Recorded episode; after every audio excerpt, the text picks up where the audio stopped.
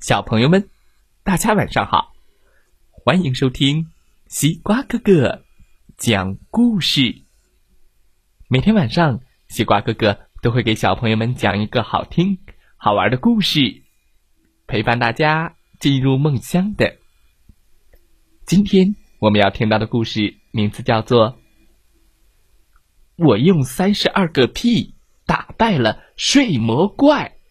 哦，不懂。一起来听听吧。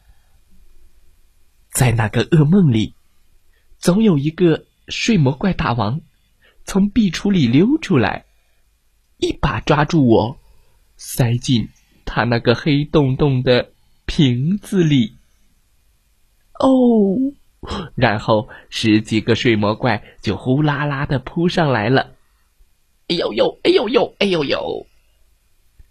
哦，吓死人了！我快被这个噩梦给折磨坏了，只好去求妈妈。妈妈，今天晚上我能和你一起睡吗？妹妹羞着说：“哥哥，你都上一年级了，现在还要妈妈搂着睡啊？”可是我实在太害怕了，经常做噩梦。妈妈搂着睡管用吗？没用，妈妈搂着我也没用，我又梦见了那群睡魔怪，而且在噩梦里，妈妈跑得比我还要快。妈妈，等等我！哎，又被抓住了。要是我把壁橱的门顶住呢，那个睡魔怪大王说不定就出不来了。可没用，他还会从别的地方溜出来。看见我天天做噩梦，妈妈也着急了。妈妈问奶奶：“妈，你说要不要领这个孩子去看看病啊？”奶奶说：“看啥看？这又不是病，他把小的时候睡觉也毛了，长大就好了。”哎，让我想想。他爸是上几年级的时候好的？哦，对了，是三年级。啊，三年级？那我还要做两年的噩梦啊！不行，大人靠不上，我要自己想办法从噩梦里逃出来。哎，在噩梦里，我光脚跑得太慢，所以。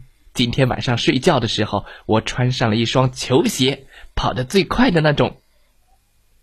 这有用吗？哎，不试试怎么知道呢？穿着鞋睡觉。咚咚咚咚咚咚咚咚咚咚咚咚咚，咚咚咚！睡魔怪来了，快跑！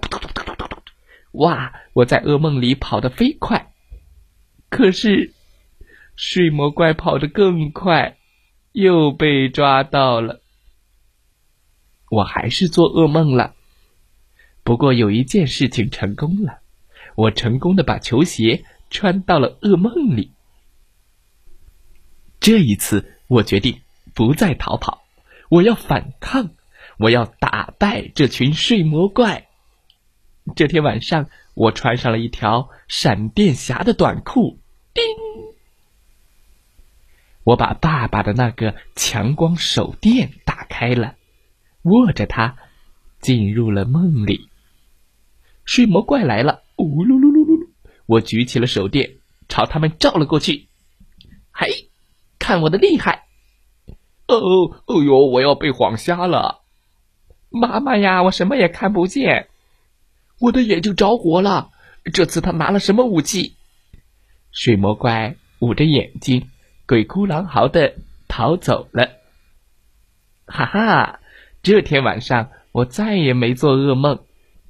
我真是又勇敢又聪明呀！这下好了，打败了睡魔怪，我再也不会做噩梦了。第二天晚上，我继续拿着手电睡觉。啊，又进入了噩梦。万万没想到，睡魔怪会以牙还牙。他们每个人都带来了一个强光手电，照你，照你，啊，呃，把我照的都睁不开眼了。第二天晚上，我要想更厉害的办法打败睡魔怪。我打开了冰箱找西瓜吃，西瓜没找到，我抱出来了个榴莲。我打开保鲜膜，哎呦，臭死了！哎呀，我差点没被熏过去。妈妈怎么会喜欢吃这么臭的东西呢？哎，我想出了一个好主意，我把这颗臭蛋送给这群睡魔怪吧。哎，尽管臭的要命，我还是捂着鼻子把榴莲带进了被窝里。这天晚上，哈哈哈哈！睡魔怪又来了，看我的榴莲臭蛋！哎呦，睡魔怪可被榴莲熏坏了，他们一个一个的躺在地上，喊爹喊娘的。哦，太臭了！哎呀，快跑！哇哦！我又打赢了一仗。不过，这群睡魔怪的智商也太高了吧！第二天晚上，他们来的时候，居然全部都戴上了防毒面具和口罩。哦，我又被他们给抓住了，狠狠的做了一个噩梦。第二天是星期一。全班同学都冲我捏鼻子，我不怪他们。抱着榴莲睡了两个晚上，我能不臭吗？嗯，还得想一个好办法。问问同学还有什么好办法呢？噗噗是我们班有名的放屁大王，你要肯教我，我就教给你一个放连珠屁的祖传秘籍。啊？连珠屁，太棒了！吃饭的时候，我对妈妈说：“妈妈，我要吃炒黄豆。”妈妈奇怪的说：“吃炒黄豆，那你会咣咣咣的放屁的。”呃，我就要咣咣咣的放屁，放连珠屁。妈妈只好给我炒了一盘黄豆。啊嘎巴嘎巴嘎巴，啊啊！吃了一肚子炒黄豆，我早早的进入了被窝。真的，我都等不及了。我从来没有这么热切的盼望着自己快点儿做个噩梦。睡魔怪们真给力，这么早就来了，哈哈！我进入了梦乡。哦，睡魔怪来了。哎，小子，你怎么手上什么也没拿呀？今天？睡魔怪大王走上前来问我：“我拿了，在哪儿拿的什么？在我的肚子里。”啊！哈哈哈哈哈哈！听到我这么说，睡魔怪们都哈哈大笑。可他们只笑了七秒钟，因为第八秒，看我的厉害！咣！不。哎呦，哎呦，不不不不不，咣咣咣咣咣咣，不不不不不，我的连珠炮大屁，嘟嘟嘟嘟嘟嘟嘟嘟嘟嘟，睡魔怪都被熏晕了啊！快跑啊！